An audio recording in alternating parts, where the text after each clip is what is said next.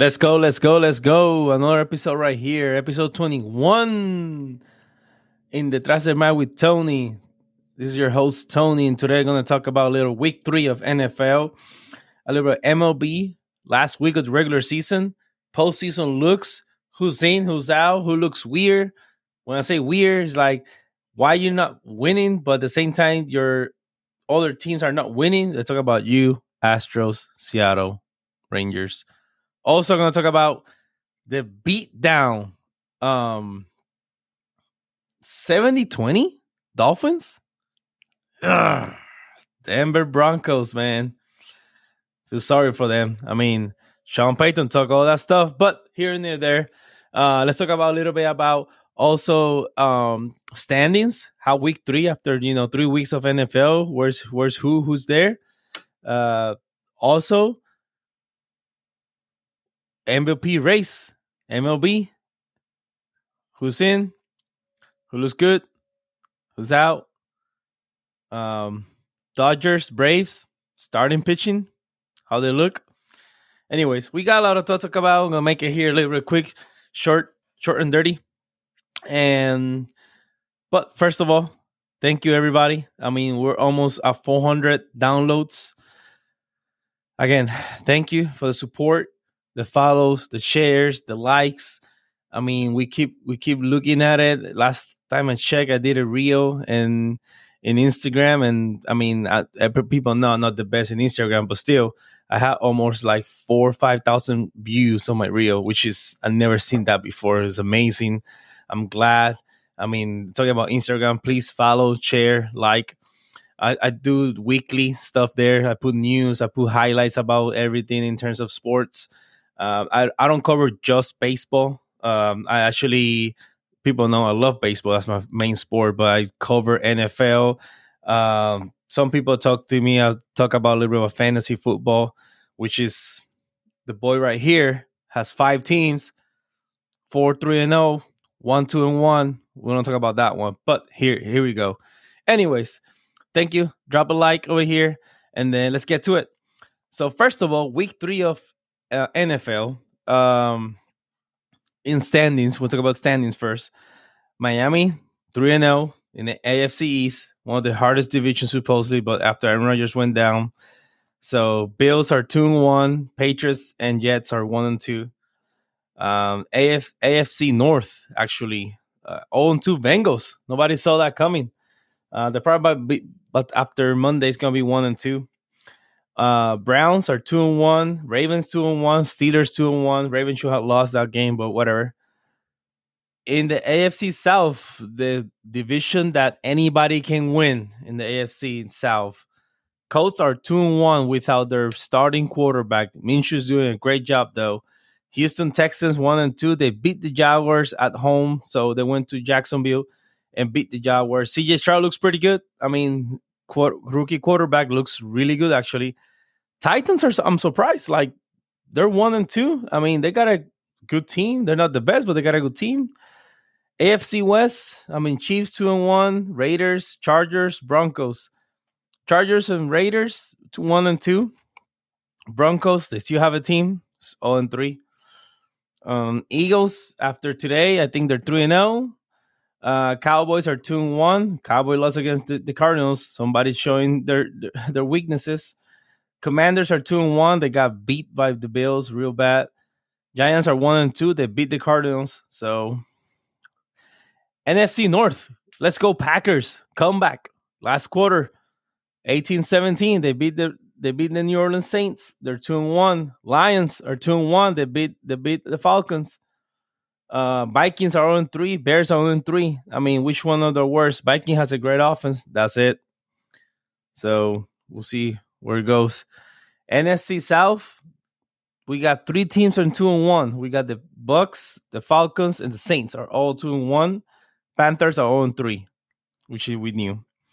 And my and my pick for the Super Bowl, the 49ers are 3 and 0. Seahawks are 2 and 1. Rams are 1 and 2 now. And Cardinals are 1 and 2. So that's the standing right now in week 3 for the NFL. Going a little bit more in depth, um I mean, 49ers beat 30 to 12, the Giants. Christian McCaffrey looks great. Deebo Samuel looks great. Brock Purdy, I mean, great quarterback, great all around in terms of like plays the game the right way. I mean, he's not highlights after highlights, he just wins games, right? So Packers and Saints, man. Uh Saints they look dominant. Packers were out of like even Jaire Alexander, but for some reason they got him that you know last quarter 18 points. So we'll see how that's going to come for the week after. We got Thursday night football. We got we got Lions and we got Packers. So go Packers. gonna be three and one. Let's go. Um Browns and Titans. Browns beat 27-3 the Titans. I mean, Browns looking pretty good. Nothing fancy still, but I mean, Deshaun Watson doing a great job. Uh after that, you know, bad injury last week, which for Chubbs, the running game still looks good. So Lions beat the Falcons 26. Great game by the Lions. They got good, you know, Jared Goff doing a great job. So the game of the week was Chargers and Vikings. Um, I mean, great game all around it. Uh, Chargers, I think they need to fire their their coach, but that's me. It's my personal opinion, you know, nothing else. Um, Vikings, they just they're they're I mean they're a good. Um, offensive team. That's it. Nothing big. Uh, Patriots beat the Jets 15 to 10. Bills 37 3. Square off. I mean, the, the Commanders, they beat the Commanders at their house. Just great. I mean, Texans and Jaguars, Jaguars were solid favorite. They lost 37 17. Colts and Ravens in OT. Colts beat the Ravens. So, Gardner Minshew back again. Seahawks and Panthers. Uh, Seahawks scored 37, you know, scored 37 points against the Panthers. Chiefs and Bears, I mean, the Chiefs just destroyed the Bears 41 10. Um, the game that people were talking, like, I mean, they're they were favored by 13 points. They lost 28 16. Cowboys lost against the Cardinals. Cardinals looks great. Um, I don't know what they're gonna do with Kyler Murray, but that quarterback looks great. Looks great. I mean, they're they're got two losses, but they score a lot, a lot of points. They've been scoring a lot of points, so we'll see. Um, and the other guy also, uh, Steelers and Raiders. I mean, Jimmy G went 324, but I mean, he had three interceptions though. But at the end of the day, I mean, good overall week for week three. Uh, Eagles beat the Bucs on Monday night, and then it looks like right now Bengals and Rams. I mean, 16 19 right now in the last quarter. There's only we'll see how it's going to be that game. That game looks pretty interesting right now. Um, yeah, it's a, it's a game. So all around a great football week. Um, nothing big on injuries. Fantasy wires, I will say Mike Williams out for the season. So look, look and be in the lookout for the wide receiver for the Chargers. Whoever does fantasy, um, your boy here knows gonna do what gonna do. So we'll see. Uh, but all around it, great week great, great, great week for week three. Looking forward for week four. The game of the week for week four is actually Bills and, and Dolphins. Miami's going to Buffalo, so that's to be one o'clock next week. So we'll see. We'll see. I, I feel still the Dolphin looks pretty good all around this, so we'll see how it's to be how it's to be affected. Um, and that's for the that's for the NFL. NFL right now pretty straightforward. Uh, besides that, I mean, whoever's in fantasy, they know look look for the waiver wires right now. There's a lot, a couple of injuries that key injuries going to be affecting, so you guys can pick those up. So, um, in, in the meantime, in, in, terms of like the MLB though, whew, last week of the season, we got Seattle playing Houston. So in the standings right now, um, MLB, we got in in right now. We have Baltimore, Tampa Bay, Minnesota, Braves, Milwaukee, Dodgers. Clinch division, Braves, Dodgers, and Minnesota. So, first to 100, the Braves. I think the second is going to be Orioles and third Dodgers. That's my my thought process on that. Um, I mean, great series coming up. We got Boston against the Rays, Baltimore against Washington for the last week of the season. Texas, Houston, Seattle. Nobody has clinched that division yet. They're three games around. So Texas magic number, I think, is three. Um, right now, Houston, Seattle are, are beating each other right now. It's a great, it's a great, great battle. Uh, Philadelphia's nine and eight and two in the last ten. I mean, they're they're postseason team. They're scary. I still see trendings there. Dodgers right now, they need four games to win hundred. I think Atlanta needs to win like three or four games to make it uh, all the way through the home court advantage through the postseason. In the wild card, though, we have Houston, we got Toronto in right now, Seattle and Houston. So Seattle is out for half a game. So Seattle needs to win two out of three to take Houston out of the contention for the wild card. But right now they're losing five nothing against uh you know at home. Seattle's losing against Houston. Um, Toronto looks pretty healthy right now on the top. They're playing against uh, Yankees, so they probably will stay second. So Seattle and Houston are battle for the third place and the wild card. And the wild card for the NL East for the NL, sorry, we got Philadelphia first, healthy first.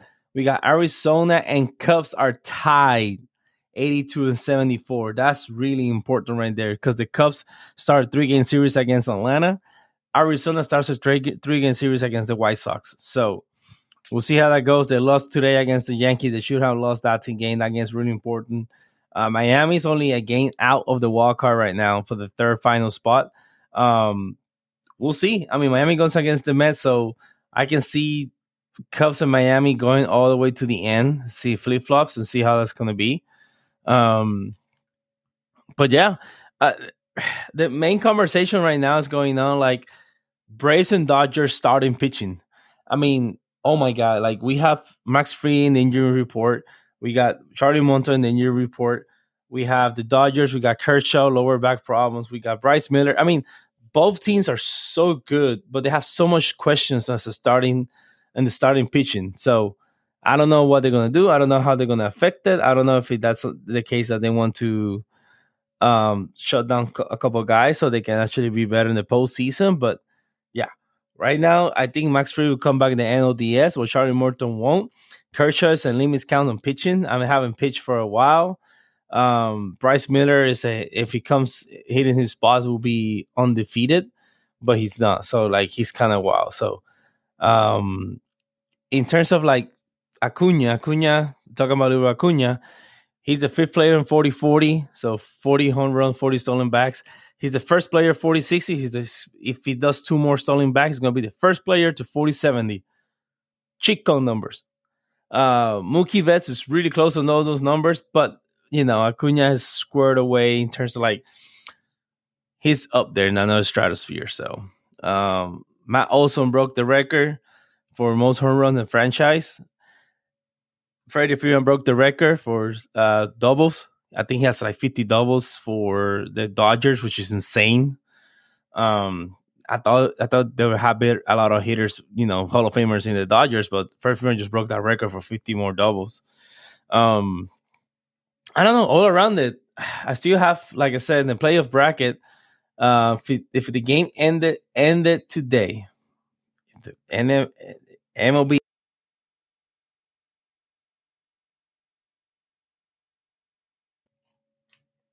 how to say you have Baltimore and Rangers on the bye. You have And then you have. I think that's the way it is right now. Yeah, you have Houston playing Minnesota, and then you have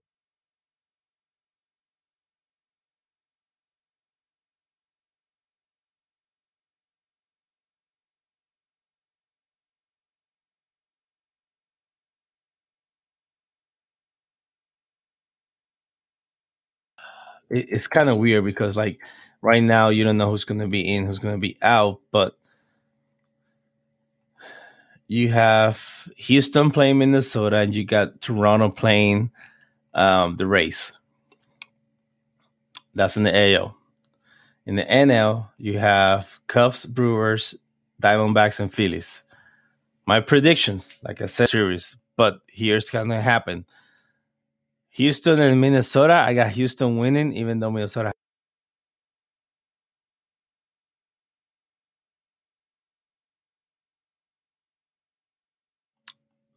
Blue Jays and Rays. I got Rays. So we got Texas and Rays. We have Orioles and Tampa Bay. I got Texas winning, going through the ALCS. I got the Orioles winning, going through the ALCS. Then I got the Orioles coming out of the AL. So I got the Orioles in the World Series. The other side, I got Brewers and Cubs, Diamondbacks and Phillies.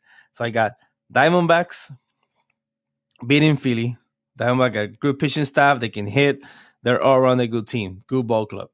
Then I have the Brewers beating the the the Cubs. So then I got Dodgers, Brewers, Braves, and Diamondbacks. So I have the Braves beating the Diamondbacks, and then I have the Brewers beating the Dodgers. Better pitching staff than than the Dodgers. They can hit a little bit with those acquisition, the trade line of Canha and Santa and Santander. So they look really, really good. Sorry, Santana, Santana. Um, but then I have Braves and Orioles, and then I got the Braves winning it all. So that's non-biased because I'm not a Braves fan. Yes, I am. So, um, that's pretty much in terms of the week right now. Waiting for the postseason to end. You know, next week I think it starts on the fifth. So stay tuned. Uh, sorry, in the third uh, October 3rd is the walker when it starts. So you have October 3rd, you have every single day, you have at least three or four games every single day for the card. Then when you get to the almost at the end, you have two, three games at most, and then you have at the end, you have the one down there. So, um, I mean, all around it was a, a great week in sports, great week on MLB, great week on NFL. Uh, I mean, love October, love September. You have all sports. Then October, you have even NBA coming out. So, I mean, it's going to be great. It's going to be a great season. Um, looking forward to it, the postseason.